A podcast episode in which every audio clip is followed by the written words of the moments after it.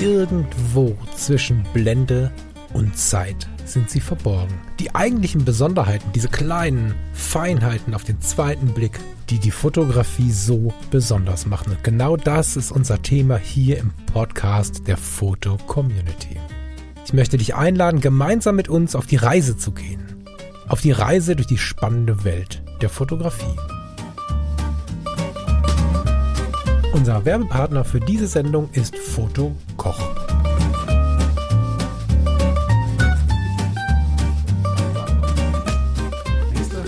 paar Jahre noch. Ja, ja, ja. ja. Ich habe einen guten Fitnesstrainer. Wird ja mit der Zeit noch schneller als ich sein. genau, Werner. Herzlich willkommen zum Tech Talk heute am Mittwoch. Wir müssen es Hallo, heute. Hallo Werner, wir müssen es heute leider ohne den Falk machen, denn der liebe Falk ist krank geworden. Hm, sehr. Wer der Zeit hat. Äh, Nein, ganz, ganz äh, liebe Grüße und gute Besserung an der Stelle Ja, ähm, alles glaub Gute, ich. Falk. an den lieben Falk und ich hoffe, dass er dann nächste Woche wieder fit ist. Das heißt, wir ähm, gucken uns heute gemeinsam äh, das Heft an, nachdem du letztes Mal ja mit dem Falk alleine gucken musstest. Ähm, ausgleichende Gerechtigkeit. Und ich muss zugeben, das aktuelle Heft, also die 522, äh, kommt mir thematisch mehr entgegen, weil das ist ein Heft zu eigentlich einem meiner Lieblingsthemen der Porträtfotografie. Aber ich glaube, bevor wir zur Porträtfotografie kommen oder überhaupt das Thema anschneiden, ähm, was willst du denn mit uns besprechen heute, lieber Werner?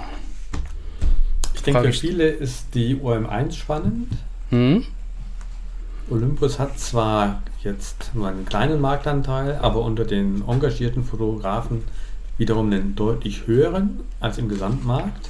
Mhm. Mit der OM1 dürften sie gerade ihr wichtigstes Produkt seit Jahren rausgebracht haben, das wahrscheinlich über die Zukunft der ganzen Marke entscheidet.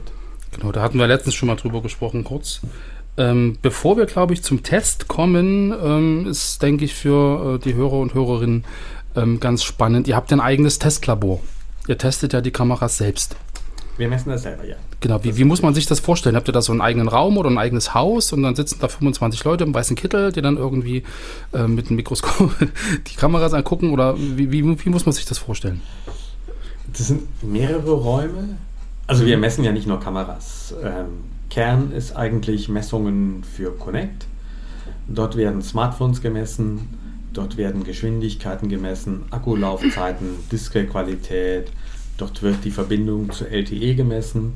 Die sind gerade dabei, den 5G-Messplatz aufzubauen, um auch 5G-Messplätze zu haben. Die messen aber auch Laptops, die messen no Notebooks. Also alles, was schnell sein kann. Hm. Ja. Ich habe schon Plattenspieler da stehen sehen. Krass. Ähm, Fernseher werden in großem Umfang getestet, zahlreich. Das heißt, sehr viel Technik wird getestet. Es gibt sicher Technik, die wir nicht machen. Haushaltsgeräte sind bei uns weniger stark. Waschmaschinen. Waschmaschinen, aber die klassische Unterhaltungselektronik ist bei uns sehr stark und Fotografie ist ein Teil davon. Ja. Wir haben früher extern testen lassen, aber da ja Smartphones Kameras haben, haben wir das bei uns dann auch selber aufgebaut. Mhm. Wobei wir das Testverfahren nicht geändert haben. Das heißt, unser Partner Image Engineering, der jahrelang für uns die Tests gemacht hat, ist jetzt Partner insofern, als er uns das Testequipment liefert. Das ist deren Geschäftsmodell, Mhm. Testequipment aufzubauen. Die sind mittlerweile aber längst Richtung Automotive unterwegs, Krankenhäuser und all sowas. Mhm. Klassische Fotografie spielt bei denen nicht mehr die große Rolle, aber die entwickeln auch diese Sachen weiter und bei denen haben wir uns die entsprechenden Testcharts besorgt, Auswertesoftware besorgt, haben einen Raum entsprechend ausgestattet, dass er lichtdicht ist, Licht aufgebaut. Licht sollte man nie wieder anfassen, Ja. weil so Charts müssen gleichmäßig ausgeleuchtet sein. Und äh, wenn einer ans Licht gestoßen ist, hat dann der Tester wieder richtig Arbeit Mhm. weswegen so ein Raum nicht permanent verändert werden kann. Und dort messen wir jetzt Kameras, Objektive und die Kameras von Smartphones. Ist ja verrückt. Also seid ihr sozusagen Hersteller unabhängig und keiner kann euch dann vorwerfen, dass ähm, die Testergebnisse euch vorgegeben wurden. Das waren wir schon immer. Ja. Also Cola-Foto, ich bin jetzt ja, 30 Jahre und ein bisschen was dabei. Und Das sagst du, ich bin ein alter Mann. Richtig. man sieht es immer an den Kindern, wie alt man ist Ja, ja. wie die Kinder einen anschauen. Und wenn man dann aussortiert wird, so langsam. Naja. Aber die Colorfoto will ich ja nicht aussortieren und du bist Nein, ja schon lange da darf dabei. ich bleiben. Sehr meinem gut. Ja, auch nicht aussortiert, aber Hm. man steht nicht mehr ganz vorne, wenn es Genau. um die Gestaltung äh, der Freizeit geht. Genau, da kommen dann die Mädels und die Jungs ins Spiel. Da gibt es plötzlich spannendere Sachen als Eltern. Aber ich finde so ein Testlabor ist ja durchaus auch spannend, glaube ich. Ne? Wenn man da die ganzen neuen Sachen in die Hand kriegt, die sonst noch keiner hat und Klar, da irgendwie ähm, rumfummeln Aber- kann. Und Unabhängigkeit war es immer ein ganz entscheidendes Thema, egal was wir selber gemacht haben und was wir an Tests eingekauft haben. Bei Messwerten gibt es keine Industriewerte, die wir übernehmen. Das Mhm. darf man nicht machen. Das wäre völlig unglaubwürdig und würde auch keinen Sinn machen. genau, es ist das im Prinzip weniger eine Werbeveranstaltung, als eher so eine Aufklärung über die tatsächlichen ähm, Genau. Gegebenheiten. Der Ja. Leser oder User möchte Daten haben, die er vergleichen kann. Also müssen die Daten auf gleicher Basis erhoben sein. Mhm. Die Daten dürfen nicht irgendwie schön gerechnet sein. Und da muss man halt entweder die Daten selber erheben oder nach seinen Vorstellungen von einem Labor erheben lassen. Und ähm, interessiert mich jetzt persönlich, äh, gibt es da schon mal hin und wieder ähm, so ein bisschen äh, Reibereien mit den Herstellern, wenn die sagen, das gefällt uns nicht, was ihr da messt, oder ist das eher entspannt? Das ist sehr entspannt. Okay. Dafür ist das Ganze einfach über zu viele Jahrzehnte gewachsen. Mhm. Also dieses Testverfahren, das wir nutzen, das kennen auch die Hersteller. Es gibt weltweit eigentlich nur zwei so richtig relevante Testverfahren, die von vielen eingesetzt werden. Insofern ähm, hat an dem Testverfahren keiner Zweifel. Objektiven gibt es eigentlich auch ganz selten Diskussionen, aber da könnte man am ehesten noch diskutieren, weil da hat man halt größere Streuungen. Mhm. Bei einer Kamera sind die nicht groß, aber Objektive ist halt eine Optik, die zusammengebaut wird und wenn die nicht ganz sauber justiert ist, Mhm. dann Okay. ähm, gibt es Abweichungen. Aber da schauen wir halt auch. Das heißt, wenn wir sehen, dass eine Optik einfach links oben viel schlechter ist als rechts unten, dann Mhm. fordern wir eine zweite an. Ja, okay. Weil es macht ja keinen Sinn, den Ausfall zu messen. Nee, richtig, das muss ja nicht sein. Und genauso bei einer Kamera, wenn wir sehen, da funktioniert was nicht, und das kann ja bei frühen Modellen schon mal sein, dann fragen wir halt nach. Mhm. Aber auch hier ist die Produktstabilität in der klassischen Fotografie größer als beispielsweise im Smartphone-Bereich. Da haben wir häufiger das Problem, dass wir sagen, äh, wir brauchen mal ein zweites Modell. Das Na gut, kommt das bei ist ja- Kameras weniger vor. Die haben auch ein bisschen mehr Erfahrung, glaube ich. Ja, und andere Stückzahlen. Ja. Ich meine, äh, wir reden hier von einem sehr, sehr kleinen Markt, was die Stückzahlen angeht. Inzwischen, das stimmt, ja. Spannend, lieber Werner. Was habt ihr denn zur OM1 gemessen? Klär uns mal auf. Gibt es da irgendwelche Überraschungen oder ist es so wie vorhergesagt? Überraschungen gibt es nicht. Olympus hat das Produkt verbessert. Hm? Große Sprünge waren da jetzt nicht zu erwarten. Es ist weiterhin ein 20-Megapixel-Sensor. Aber Olympus hat gezeigt, man kann da noch mehr rausholen, mehr Auflösung, mehr Detailinformationen, ohne gleich die Signalverarbeitung zu überziehen. Hm? Es ist eine in sich wirklich gelungene Kamera, die das realisiert, was in dieser Sensorgröße MFT sinnvoll ist. Wer maximale Auflösung will, braucht halt auch eine, einen großen Sensor. Hm? Wer beweglich sein will, hat einen kleineren Sensor. Und auf dieser Basis hat Olympus sehr viel richtig gemacht. Wobei Olympus ja ein eigentlich völlig verkehrter Begriff ist. Olympus hat ja sein Kamerageschäft verkauft an OMDS und OMDS baut jetzt diese Kameras und Objektive, die in Zukunft auch nicht mehr Olympus heißen, sondern OM-System. Hm? Die OM1 ist wahrscheinlich das letzte Produkt von OMDS, das nicht OM-System, sondern Olympus heißt. Genau, um so den Übergang so ein bisschen zu, zu erleichtern, glaube ich, für die, Genau, für die da Nutzer. ist Hm? Ihnen, denke ich, Olympus entgegengekommen. Begründet wird das Ganze damit, dass es auch einen historischen Bezug hat, weil eine OM1 gab es schon mal. Das Mhm. war mal eine absolut klassische Kamera im Filmzeitalter. Das Ganze ist aber so seine 50 Jahre her. Damals besonders kompakt, besonders gut mitzunehmen. Und das passt ja heute auch noch. Man kann heute eigentlich eine ähnliche Geschichte erzählen.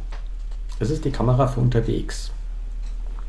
Und hier hat Olympus sehr geschickt die Stärken weiter gestärkt und nichts probiert, was in die falsche Richtung geht. Es gab davor ja diese X, die einfach zu groß geworden war, Mhm.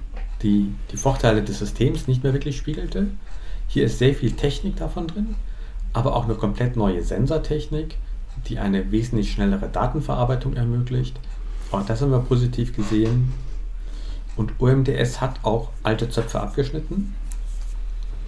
Das Olympus-Menü war bei uns, wie soll ich sagen, also es war nicht so richtig beliebt. nee, Es galt als ein wenig verknaudelt, genau. Ähm, genau. für Insider schnell bedienbar, für alle anderen ein Grund, ins Taschentuch zu heulen. Äh, ja, ich habe einige Komplett. Taschentücher benutzt. Ja. Denn das Ding komplett neu ausgelegt, sieht ein bisschen wie Canon aus, wurscht. Ja. Lieber gut abgeschaut und nochmal drüber nachgedacht, als was weiterentwickelt, was einfach nicht mehr ging. Also ähm, an der Stelle müssen sich erfahrene Olympus-Fotografen leider umstellen. Aber ich glaube, das geht schnell und es ist ein ganz großer Schritt nach vorne. Hm. Also das hat uns sehr gut gefallen. Aber auch die Art, wie Olympus den Autofokus optimiert hat, Signalverarbeitung verbessert hat, wie sie JPEGs machen, die wirklich gut sind, die nicht überzogen oder nicht stark überzogen aufgestellt werden. Auch das sind Dinge, die wirklich gelungen sind. Hm. Und klar, im RAW kann man noch ein bisschen was rausholen, natürlich. Da geht immer noch was. Aber die, also das, was quasi aus der Kamera direkt rauskommt, das hat schon eine Qualität, die sich sehen lassen kann. Weil du gerade sagst, RAW, ihr habt ja dann im nächsten Heft, glaube ich, Ende Mai dann äh, die RAW-Dateien im Test. Ja. Bin ich auch gespannt, was da rauskommt. Das Heft erscheint dann am 18.05. Können wir schon mal einen Mhm. kurzen Hinweis Ja. geben. Genau, da geht es dann um die RAW-Dateien. Ähm, genau, was ich, was ich spannend finde, was ich habe ja auch gerade den, den Testbericht vor mir, sind ja so diese gigantisch kurzen Verschlusszeiten, die es inzwischen gibt über diesen elektronischen Verschluss. Eine 32.000 Sekunde. Das ist, ist unglaublich, finde ich. Der da früher noch weiß, äh, so merkst, wie du mit dem Blitz rumgefummelt hast, dass da dann irgendwie die, über die Kurzzeit-Synchronisation und die Blitz, äh, Blitzabbrennzeit und so versucht hast, so extrem kurze Zeiten zu erreichen und jetzt hast du in den Kameras die 32.000stel. Unglaublich. Die ist aber oftmals nicht blitzkompatibel. Genau. Grundsätzlich wird der mechanische Verschluss verschwinden. Dem gebe Mhm. ich keine große Zukunft. Es ist halt ein teures Bauteil. Und wenn man es einsparen kann, wird man es einsparen. Das ist ja auch eins, was dann kaputt gehen kann. Das kann auch kaputt gehen, Ja, ja. genau. Nikon geht den Weg ja schon. Das Problem ist, dass man diese Sensoren schnell genug auslesen muss, weil die werden zahlenweise ausgelesen und wenn das Objekt sich bewegt, dann ist es halt bei der untersten Zeile an einer anderen Stelle als beim Auslesen der obersten Zeile. Hm. Und das muss ich so hinkriegen, dass dieser Effekt minimal ist. Dann kann ich auf den mechanischen Verschluss fast schon verzichten. Da bin ich mal gespannt. Das wird sicherlich passieren. Was Ja, klar. Olympus als schöne Sonderfunktionen hat, ist beispielsweise Pro Capture. Dann drückt man den Auslöser halt durch. Die Kamera macht schon Aufnahmen die ganze Zeit. Wenn Mhm. man ganz durchdrückt, bleiben die letzten 15, 12, wie man das möchte, Aufnahmen erhalten und die nächsten. Und daraus suche ich dann meine Ausnahme auf. Also, wenn wir jetzt deinen Sohn fotografieren wollen, wer das Tor schießt, und wir wollen genau den Moment haben, wo der Fuß den Ball berührt, dann werden wir beide das vielleicht nicht immer hinkriegen, genau in dem Moment abzudrücken. Genau, genau. Mit der Lösung haben wir es drin. Also so ähnlich wie, wie am, am, am Smartphone, da habe ich ja manchmal auch so diese äh, Möglichkeit, mir dann aus den zehn Fotos, die er während des Fotos machen gemacht hat, das rauszusuchen, was ich haben will. Genau. Genau. Es geht in die Richtung. Es gibt einfach ein paar Bilder vor dem Moment, wo ich drauf drücke, ein paar danach. Und da kriege ich dann schon den richtigen Moment hin, auch wenn ich kein geübter Sportsfotograf bin. Hm, Ist ja dann auch eine gute, gute Sache für die Wildlife-Fotografen, die dann irgendwie den, den Kranich äh, im Sturzflug und den, den Eisvogel beim Eintauchen mit der Schnabelspitze direkt an der Wasserfläche. Richtig. Das ist ja Genau. spannend. Hm? Man hat dann die Aufnahme, wo das Blut spritzt. Vom Eisvogel. Der arme Kerl. Nein. Nein. Weil ich gar nicht weiß, wer da wen jagt, aber ich bin da nicht so. Also der Fotograf den Eisvogel und der Eisvogel den Fisch. Okay, gut. Aber ich glaube, da müssen wir den Falk befragen, weil das ist ja so ein Eisvogelfreund. Ah, Ich glaube, wir müssen irgendwann mal eine Sendung über Eisvögel machen. okay, kann man machen. Muss ich mich vorher mal ein bisschen einlesen. Ja, du bist dann für die äh, ornithologisch-biologische Komponente zuständig. Ja, Genau. Und das Brutverhalten und das Paarungsverhalten der Eisvögel. Genau. Das muss ich Eine andere Funktion, die für Tierfotografen jetzt nicht so spannend ist, weil da ist Bewegung nicht gefragt, Mhm.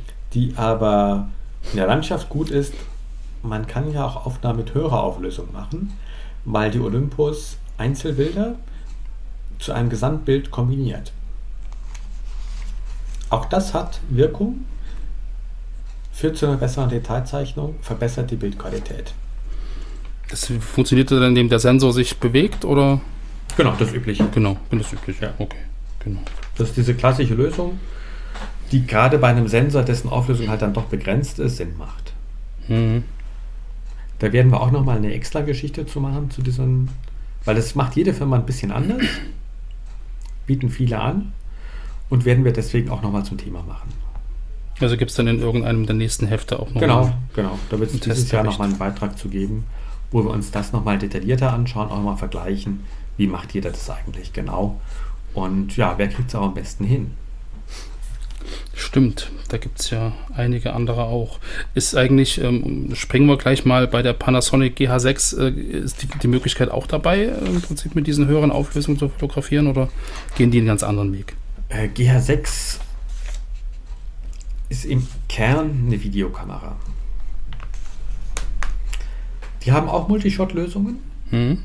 Das geht auch. Funktioniert auch. Da haben wir auch was abgebildet.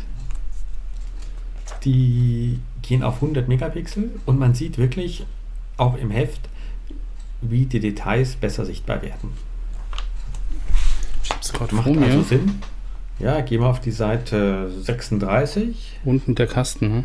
Genau. 100 Megapixel mit Stativ. Ja. Ja, ist deutlich. Aber bei der GH6 ist ganz klar, die Kamera hat einen Lüfter. Das sieht man auf der Seite davor. Die ist Ja, darauf die ausgelegt, gigantische Datenmengen für hochaufgelöste Videos vom Sensor wegzuschreiben und das ohne Zeitbegrenzung. Und dann darf sie einfach nicht heiß werden. Nee, das ist richtig. Das wird ja dann unangenehm an die Finger. Genau. genau. Das wird. Ja, das Blöde ist, die Kamera schaltet sich dann auch ab. Das Sie macht dann einfach Tschüss. okay. Und das verhindert Panasonic so. Ja. Insofern ist hier der Schwerpunkt ähm, Video. Wer sie als Fotokamera kauft, bezahlt das mit, bekommt aber trotzdem eine sehr attraktive MFT-Kamera. Also quasi den direkten Konkurrenten zu Olympus. Mhm. Ist am Ende, glaube ich, eine Geschmacksfrage. Ich meine, ihr habt ja beide Kameras getestet. Ähm, Gab es da jetzt irgendwie in einem Bereich wirklich einen Spitzenreiter oder sagst du einfach, das ähm, ist wirklich so, eine Geschmacks, so ein Geschmacksding? Also die Bildqualität bei Olympus ist noch ein Ticken besser. Aber da kann man natürlich bei ähm, Panasonic auch auf RAW noch gehen. Also bei Olympus haben wir Gesamtpunktzahl 54,5 Punkte.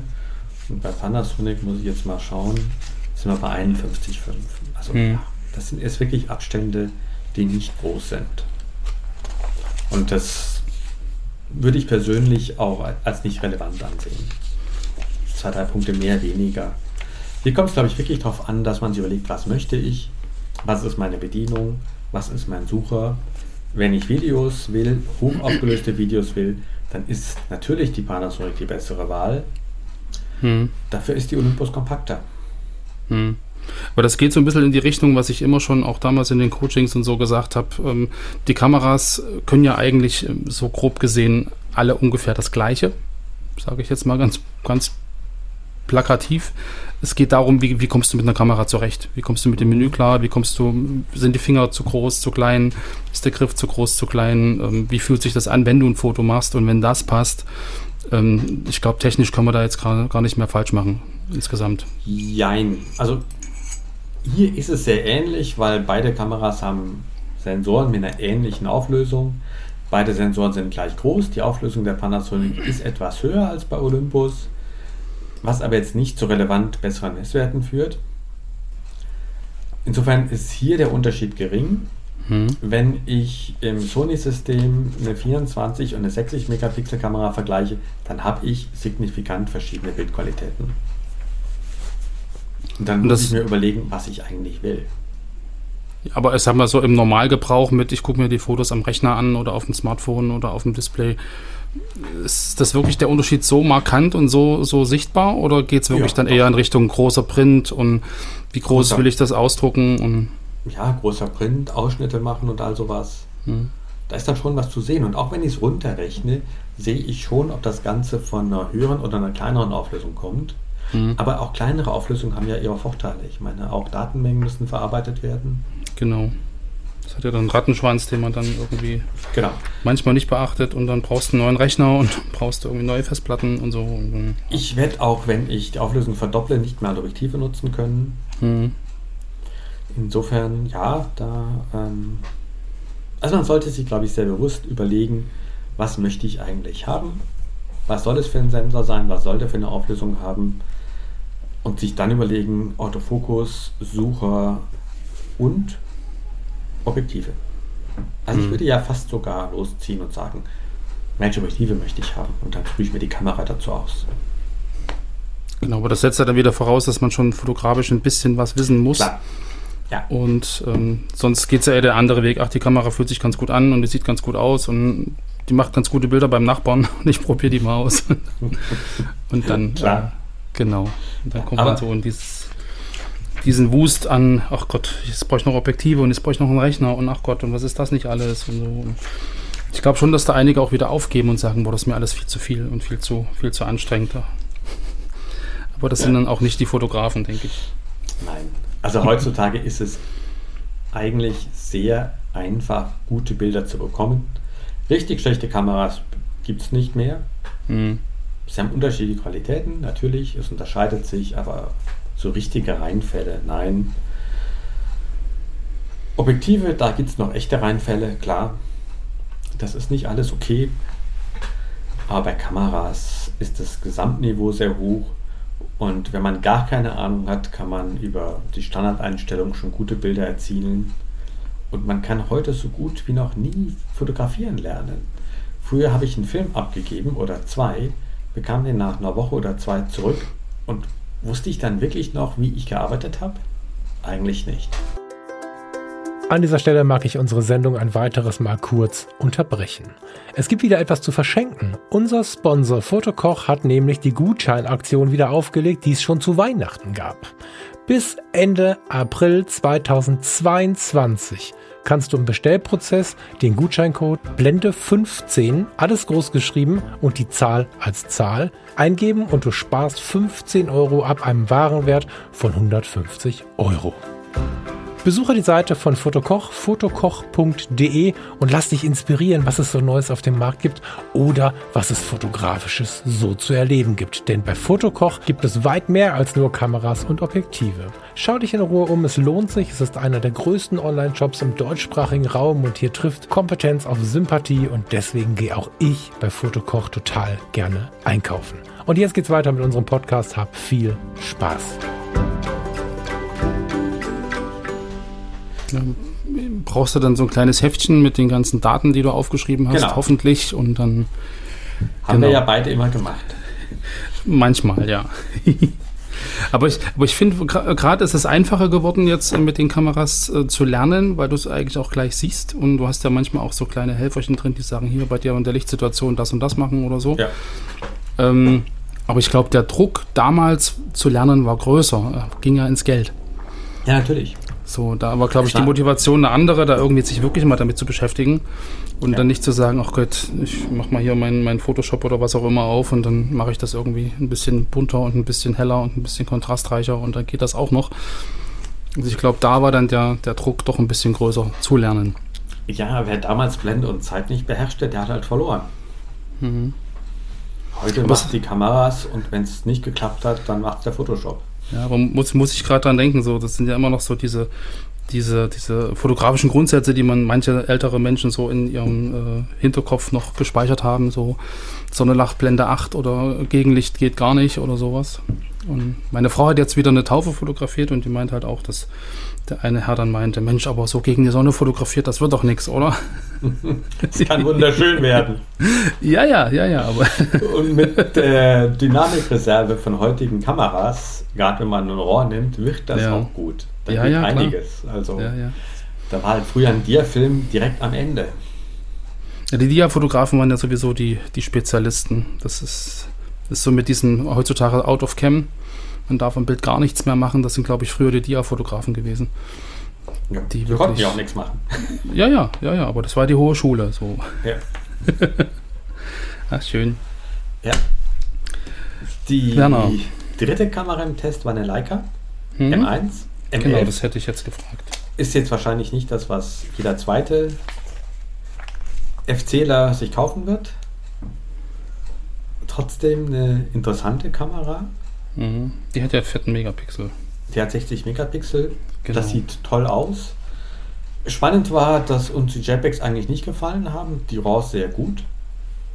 Mhm. Leica hat da relativ viel an den JPEGs gemacht, aus unserer Sicht zu viel, Mhm. sodass wir lieber die RAWs genommen haben, wo man dann selber eingreifen konnte, entscheiden konnte, wie stark man nachschärft. Ah, okay. Aber das zeigt hier halt auch, wie Konzepte so langsam ans Ende kommen. Ich meine, Leica M ist ja nun ein ganz altes, klassisches Konzept, tief in der Analogzeit geboren. Und mit 60 Megapixel wird es mit dem Sucher schwierig. Mhm. Man muss halt sehr genau scharf stellen. Und unsere Überlegung am Ende war, wäre es nicht eigentlich wünschenswert, zumindest die Wahl zu haben, einen elektronischen Sucher zu bekommen. Direkt eingebaut, nicht nur aufgesteckt, sondern das wirklich elektronisch zu machen. Und dann die Hilfsmittel nutzen zu können mit dem Zebra und so. Mit allem, genau. Focus Peaking, genau. Weil, dass eine M manuell ist, das wird so bleiben. Die Objektive sind manuell. Das alles neu zu machen, kann ich mir nicht vorstellen. Aber wir würden uns dann wünschen, ähm, dass man mit dem Scharfstellen es einfacher hätte. Hm. Ja, stimmt. Also merke ich ja auch, wenn ich hier bei mir an der alten, das ist jetzt keine Leica, aber es ist eine alte Olympus, äh, die alte OMD, mein manuelles Objektiv drauf habe und dann versuche irgendwie scharf zu stellen. Das ist dann so ein bisschen Glücksspiel. Das stimmt. Ja. Und das kann ich mir, glaube ich, hier auch ganz gut vorstellen. Wenn du es wirklich nicht so richtig siehst und keine Hilfsmittel hast, dann ja. Also ich meine, du hast wahrscheinlich ein bisschen, bisschen äh, Training, wenn du es sowieso machst, mit, der, mit einer alten M oder mit einer Klar. älteren M. Aber so gesehen, ich glaube, die Technik ist da ja eine Unterstützung. Also ist ja jetzt kein Teufelswerk, dass man sagt, es darf gar nicht. Aber ich glaube, da ist auch ein bisschen Philosophie dahinter, dass man sagt, Natürlich. die Es- M. Das, Ja, der Messsucher ist halt klassisch, da ist Philosophie hinter. Aber an der Stelle haben wir gesagt, eigentlich ist es mit dem Manuell-Fokus immer noch zeitgemäß, aber der Messsucher nicht unbedingt. hm, Dass wir an den JPEGs ein bisschen Kritik geübt haben, völlig egal. Man nimmt das RAW und die Sache passt. Also, hm. das ist auch kein Problem. Und weil du vorher meintest, hm, viele Funktionen und so, da ist die M eigentlich ideal für Einsteiger. Weil die wirklich reduziert ist. Sie überfordert nicht mit endlos vielen Menüs, ja. Sondern sie benutzen es als Werbespruch, aber an der Stelle realisieren sie es auch. Es geht um Fotografie. Gefällt mir sehr gut. Ja, aber ist wahrscheinlich für einen Einsteiger ein bisschen teuer, oder? Für den Einsteiger könnte es ein Tick zu teuer sein. ähm, Ja. Wollen wir den Preis öffentlich machen oder verschweigen werden? Weiß ich nicht. Gibt es da ein Problem damit? Nein, also 8.350 Euro haben wir hier stehen im Heft. Ich habe nochmal nachgeschaut. Da steht es ja sowieso, genau. 8.000 im Kopf, da hätte ich jetzt wieder mal untertrieben. Ja, das könnte für den Einsteiger ein Tick zu teuer sein, Ja. aber die Vielfalt der Möglichkeiten in Kameras wird natürlich gefordert, sie wird bewertet, man kauft gerne Features und dann hat man die M und denkt, hm, Hm. warum nicht so? Ja, aber da ist dann wirklich das, das, äh, die Marke drin und das, die Philosophie dahinter und dann ist das auch wieder da. Und ich glaube, äh, Ja. es wird ja auch gekauft, das heißt, der Preis ist dann irgendwo auch ja, gerechtfertigt, aber Angebot und Nachfrage und damit funktioniert das ja dann wieder. Ja, klar. Also Leica hat seine treuen Käufer, die finden die Leute. Was ja toll ist, dass das alles funktioniert. Mhm. Die Idee, Einstellungen zu reduzieren, finde ich trotzdem spannend. Klar, an dem Preisende erwischt man keinen Einsteiger, aber es wäre auch für Einsteiger eine Idee, so zu arbeiten. Wobei ich mir durchaus vorstellen kann, dass, dass viele Profis jetzt äh, sagen, Mensch, es sind so viele Funktionen an so einer Kamera, die brauche ich alle gar nicht. So, ich mache entweder, ich nehme mein RAW, ich fotografiere das halt am, äh, ich, ich bearbeite das am Rechner äh, mit einem entsprechenden Programm. Das muss in der Kamera nicht passieren. Also ich brauche eigentlich diese ganze JPEG-Geschichte nicht. Und alles andere, ich, ich fokussiere manuell und äh, ich wähle meine Belichtung äh, manuell. Ich brauche diesen ganzen Schnickschnack nicht, diese ganzen ähm, Kreativ- und Motivprogramme und das alles. Und Nee, das sowieso nicht. Aber in der normalen Kamera kommt ja noch der ganze Autofokus-Bereich dazu. Hm. Ja, mit diesen Und- ganz vielen Feldern und Messfeldern und Gruppen und Profi schon spannend. Was Ja. verfolge ich, wie verfolge ich was wähle ich davor? Ist das dynamisch, ist es nicht dynamisch, steuere ich es selber? Ähm, das ist für den wichtig. Da das es hier nicht gibt, fällt das doch einfach alles weg. hm. Hm. ich glaube, unsere R6 kann das irgendwie auch. Ich habe mich damit nie, nie beschäftigt, weil ich das nie nutze. Diese ganze Autofokus-Gruppierung und dynamisch, nicht dynamisch und das und jenes. Ich habe halt mein einzelnes mittleres Autofokusfeld und das nutze ich immer. Ähm, du sprichst jetzt von der Canon EOS R6, nicht von der ja, Leica. von der EOS R6, genau. Ja.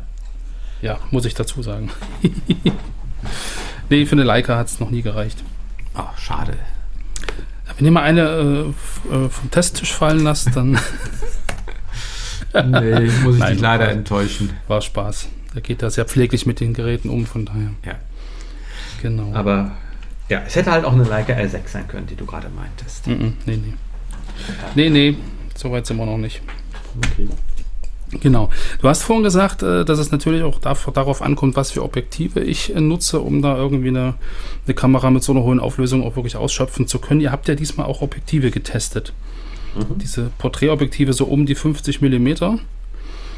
Genau, vielleicht kannst du uns da noch was erzählen, weil so gerade die 85 Millimeter war ja damals äh, mein Lieblingsobjektiv, die Lieblingsbrennweite des 1.2er von Canon. Und ich glaube, ihr habt ja wie auch wieder einen 1.2er getestet. Ja, also die- die Idee war, ein Spezialporträt zu machen und zu schauen, was für Objektive können wir empfehlen. Mhm. Haben dabei in die Bestenliste geschaut und für die verschiedensten Systeme 85er und 135er rausgesucht, Schwerpunkt 85. Das natürlich dann an APS-C und MFT angepasst, also doch dann halt entsprechend kürzere Brennweiten mit dem gleichen Bildwinkel wie 85 und 135. Schwerpunkt sind lichtstarke Objektive. Klar, fürs Porträt, ich möchte die Person, das Gesicht freistellen. Wobei persönlich liebe ich eh lichtstarke Objektive. Müssen halt gut sein. Ich möchte sie aber oft bei voller Öffnung nutzen können, was sie leider auch teuer macht. Mhm. Das ist so das Bedauerliche. Also der Durchschnittspreis bei diesem Test ist dann doch relativ hoch. Klar. Gerade ein Zweier können dann schon sehr teuer werden. Ich sehe gerade anderthalb, dreieinhalbtausend Euro. Ja. Da muss man eine Weile für arbeiten, ja. Genau. Bis man das zusammen hat, das dauert eine Zeit. Aber ich So, fand, das hat, sich, das hat sich so gelohnt. Also gerade das 1,285 von Canon, da war ich richtig verliebt. Ja. Sie sind schön. genau. Wir Ähm, haben aber bewusst bei dem Test auch günstiger dazu genommen, 1,4er, 1,8er, weil einfach nicht jeder die 300.000 Euro gerade da liegen hat und keine Ja. andere Verwendung. hm. Manche müssen auch noch Brot und Milch kaufen. Und die Heizung bezahlen demnächst. Und ja gut, das geht dann sowieso nicht mehr. Genau. Genau, aber gab es jetzt bei dem Objektivtest Überraschungen oder? Nein. Nein. Nein, Überraschung gab es keine. Also es gibt, wie gesagt, auch Möglichkeiten günstiger, auch deutlich unter 1000 Euro. ein lichtstarkes Objektiv zu erwerben, dann ist es halt nicht 1,2. Hm. Aber ich denke, das ist dann auch okay. Das war uns hier in dem Test auch wichtig zu sagen, okay, ähm, was geht da eigentlich? Nur Objektive hier in den Test reinzunehmen, die wir auch empfehlen.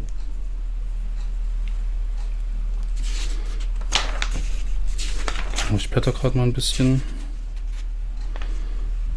So, Panasonic, machst- Sony. Ja? Doch selber viel Porträtfotografie, oder? Ich habe früher sehr viel Porträtfotografie gemacht, das ist korrekt, ja. Aber du bist raus.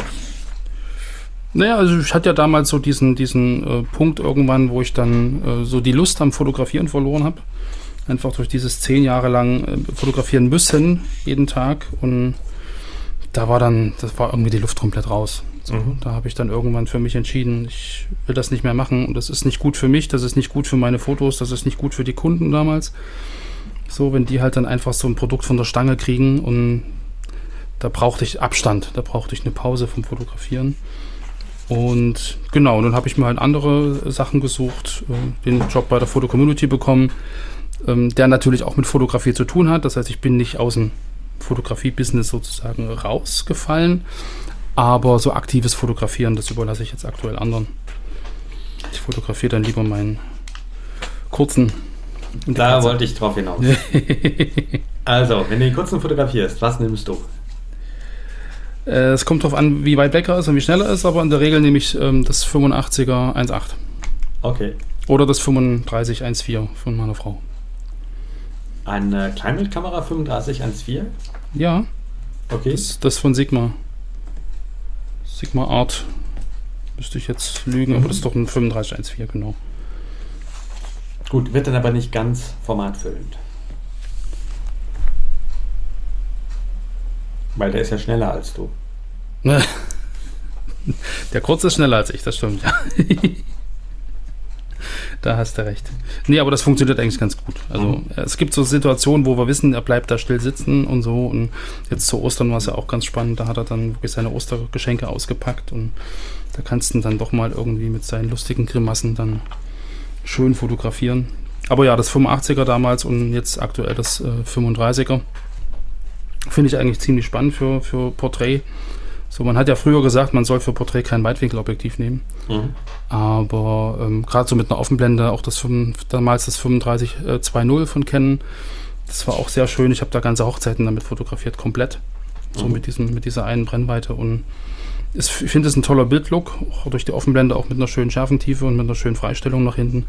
Das wirkt schön räumlich irgendwie und du hast da irgendwie relativ viel Spielraum. Du musst natürlich sehr nah rangehen. Aber das ist natürlich dann auch wieder für die Bildwirkung ganz gut, weil der Betrachter das Gefühl hat, er ist dabei. Das ist nicht so von außen gucken, so ein ich stand da irgendwo am, am Zaun und habe dann mal irgendwie 100 Meter reingeguckt, um da irgendwie mitzukriegen, was los ist, sondern ich bin wirklich mittendrin.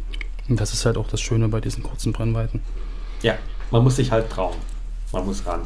Ja, das ist ja, das ist ja eine Sache, die vielen zu schaffen macht. So dieses, ich äh, fotografiere lieber aus der Distanz, als dass ich richtig nah rangehe. Aber ich finde auch immer, das lohnt sich, so Kontakt aufzubauen, mit den Leuten zu reden. Und da kriegst du ganz andere Bilder, als wenn du wirklich so von, von Weitem guckst und von außen irgendwie. Das ist eine ganz andere Welt, so dieses Absolut. mittendrin sein. Also bei Krokodilen schätze ich die Distanz, ansonsten. Ach, manche, manche Schwiegermütter sind da vergleichbar. Okay. Also nicht meine eigenen, von daher. Natürlich nicht. Alle, alle ganz lieb, genau. Alle deine Schwiegermütter, okay. Wir müssen, glaube ich, später nochmal weiterreden über die Zahl deiner Schwiegermütter. Eine. Das klingt Eine- spannend. Eine Mutter und eine Schwiegermutter, genau. So, und Äh. du, was, was nimmst du als Porträtobjektiv? Ich würde auch so 50 bis 80. Würdest du oder tust du? Wenn ich frei entscheide, nehme ich das. Ansonsten nehme ich das, was ich gerade dabei habe.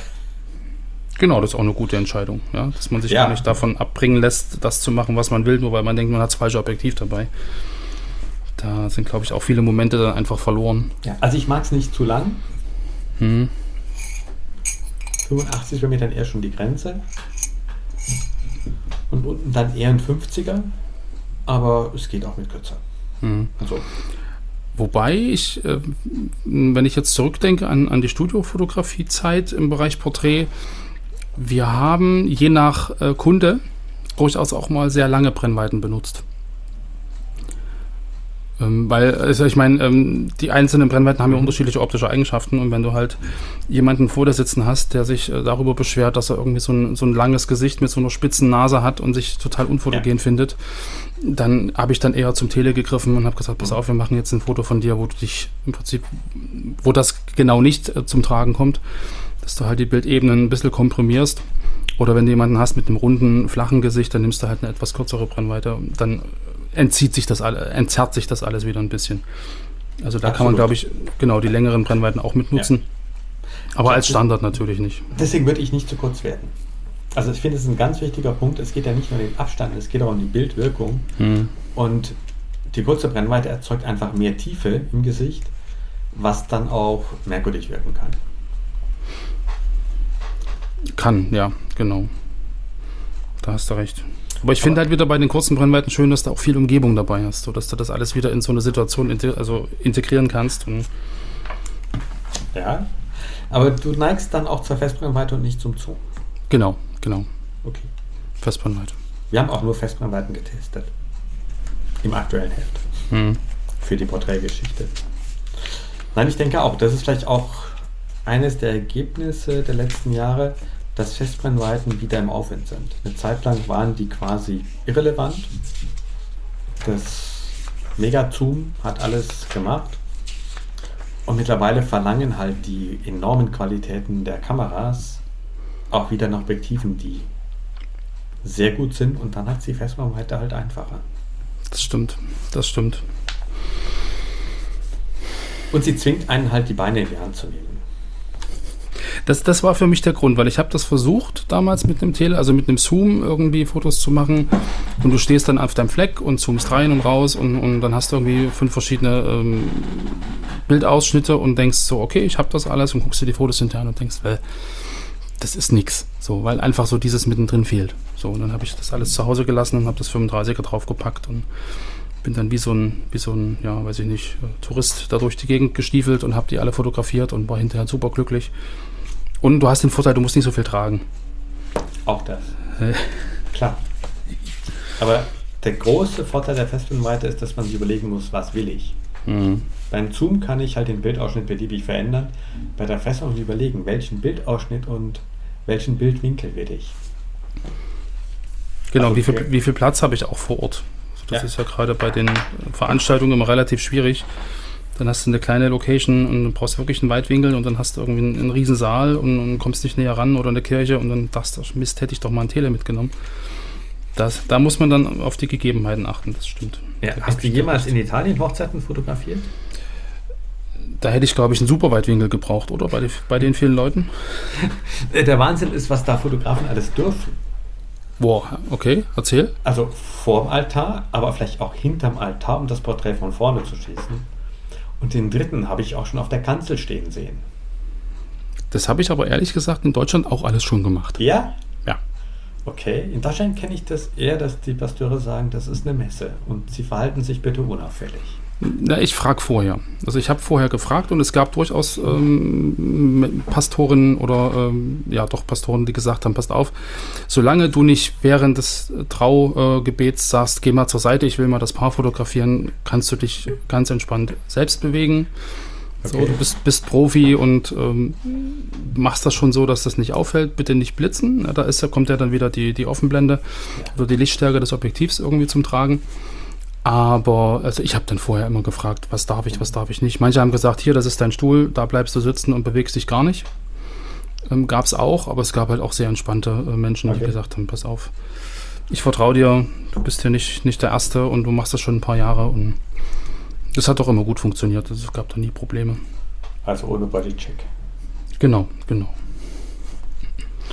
Ja, aber auf die Idee muss man erstmal kommen, dann sagen, so beim Segen, geh mal zur Seite, ich will mal. du störst. Oh Mann. Aber ja, sowas soll es sowas soll's ja auch geben. Genau. Ja, ja, manche Hochzeiten werden ja um die Fotografie herum inszeniert. Ja, das stimmt. Das wird ja auch immer mehr. So, das dann eher so wirklich ähm, die Doku, das Anziehen, das Hinfahren, alles, das muss alles dokumentiert werden. Und wenn du dann so hörst, wie das früher so war, dann bist du halt zum Standesamt, dann kam der Fotograf, hat zehn Fotos gemacht und ging wieder und man hat gefeiert und das ist ja alles ganz anders geworden inzwischen. Das stimmt. Ich hoffe, du hast deine Hochzeit selber fotografiert. Ne, ich habe meine damalige, dann nicht mehr Azubine äh, dafür gewinnen können, unsere Hochzeit zu fotografieren. Das heißt, ähm, nee, aber ich wollte es nicht selber machen. Meine, meine Frau auch nicht und wir hatten so viele Fotografen eingeladen und wenn dann jeder die Kamera irgendwie zückt und da selber Fotos macht, dann sind, hast du irgendwie nur Kameras auf dem Bild und deshalb haben wir gesagt, lass die zu Hause. Wir haben Okay. jemanden, der fotografiert und ist auch gut geworden. Wunderbar. Genau, und dann riesen, Riesenheft dazu, äh, Riesenfotobuch suchen. Heft. Das. Ich habe das Heft gerade vor mir. Du hast vorhin noch eine Bestenliste erwähnt. Kannst du uns vielleicht noch mal ähm, erklären, was die Bestenliste ist, für die, die das Heft nicht kennen oder äh, das lange nicht in der Hand hatten? Wir gut, testen ja seit Jahrzehnten Kameras und Objektive. Und alle aktuellen, aber auch ein Gutteil der älteren Kameras und Objektive, noch nicht so alt sind, findet man mit den Messwerten in der Bestenliste. Sodass ich zum einen schauen kann, das ist meine Kamera. Wenn ich wechseln will, was könnte das Nachfolgemodell sein, das mehr Leistung bringt? Und genauso bei Objektiven, dass man einfach schauen kann, okay, ich habe dieses System, es gibt folgende Objektive auf dem Markt. Was wäre denn für mich spannend? Was kann ich mir leisten? Was passt in meinen Preisrahmen rein? Was gibt es da? Hm. Also eigentlich eine Kaufberatung, die sehr viel, sehr komprimiert zugänglich macht. Es stehen dann immer die Hefte dabei, sodass man dann auch den ausführlichen Bericht sich besorgen kann, um den zu lesen. Genau. Und du hast ja ganz am Anfang schon gesagt, dass sich die Testszenarien für die Kameras äh, auch nicht großartig ändern. Das heißt, es ist auch wirklich vergleichbar. Ja, also alles, was nicht vergleichbar steht auch nicht zusammen. Wir haben mal ein Testverfahren, beziehungsweise haben eigentlich mehr die Bewertung geändert und haben dann halt eine neue Bestenliste angelegt. Zwischen den Mhm. beiden kann man nicht vergleichen. Und bei Objektiven ist im Prinzip jede Kamera, an der wir testen, ein Testverfahren. Weil wir natürlich Canon-Objektive an Canon, Nikon an Nikon testen und das kann ich nicht kreuz vergleichen, weil die Kamera verschiedene Auflösungen und Eigenschaften haben. Genau, genau. Ne, das, ist, das ist ja klar. Gut, da ist dann für die Wechsler ist es dann irgendwie ein bisschen, bisschen schwieriger, aber wenn du Ja. System intern guckst, was, was gibt's Neues, was, was ist für mich gut oder was Ja. ist nicht gut, dann macht das ja dann schon Sinn. Ah, Ich gucke gerade, das sind ja hier viele Seiten mit ganz vielen verschiedenen. Du war ja richtig fleißig. Danke. Ach, schön. So, du, ich müsste jetzt noch was ähm, hier machen. Ich habe noch gleich einen weiteren Termin. Genau. Ich hätte jetzt eh noch gefragt, ob du noch irgend so ein Highlight hast, wo du sagst, das musst du ganz kurz noch erwähnen. Ansonsten Es liegt nämlich uns auch- Papier. Wir brauchen dringend Papier. Stimmt, du hast das angesprochen, dass da irgendwie das Papier gerade knapp genau. wird. Das Papier geht zur Neige. Ja, also an liebe Hörer, wenn ihr Papier zu Hause habt, schickt es bitte dem Werner per Post. Genau. Nein, ich, ich hoffe, dass sich die Papiernot äh, bald widerlegt Ja. und dass wir dann wieder ein einheitliches Heft haben. Lieber Werner, vielen Dank für den Einblick, vielen Dank für die Erklärung zu den Tests und ähm, das entspannte Gespräch. Lieber Falk, schade, dass du nicht dabei warst. Wir äh, nochmals gute Besserung an dich und ich hoffe, du bist nächste Woche wieder dabei. Und an euch alle einen wunderschönen Mittwochnachmittag, wunderschönen Mittwochabend. Und genau, wir hören uns dann am Sonntag zum nächsten Editor's Choice. Und lieber Werner, vielen Dank an dich nochmal und einen schönen weiteren Arbeitstag. Vielen Dank. Dir auch alles Gute. Danke, bis später. Ciao. Das mache ich. Tschüss.